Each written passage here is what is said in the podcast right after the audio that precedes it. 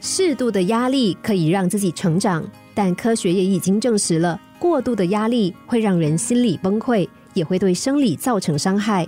因此，压力的拿捏也需要智慧。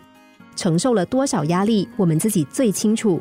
但糟糕的是，有时候我们施压的对象未必是自己，而是小孩或是伴侣。有一位女孩长得很漂亮，工作能力也很强，可是很奇怪，她总是交不到男朋友。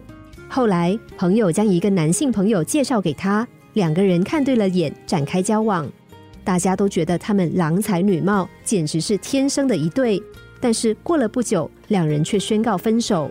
原来这个女孩很聪明，知道为自己的未来打算。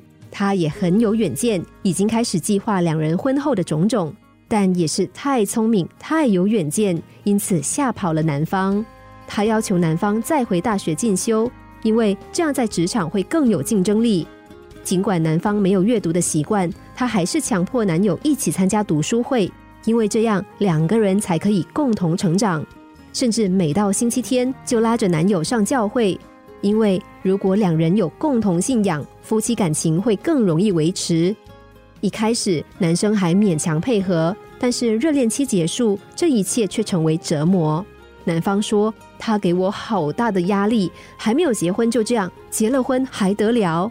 女生则委屈的说：“我只是为了我们的未来打算，这样做有什么不对？”无论再怎么亲密，每个人都是单独的个体。我们觉得的好，在别人眼中未必是好。如果我们还固执的要求别人依照自己的游戏规则，哪怕我们是出于好意。对方也确实很有诚意配合，但久而久之也会成为彼此之间巨大的压力，足以压垮两个人的感情。每个人都对未来有期待，但我们的期待却未必是伴侣、儿女的期待。永远不要要求，甚至命令对方照着自己的方式，因为你不但会因此感到失望，还可能耗损了彼此之间的情感。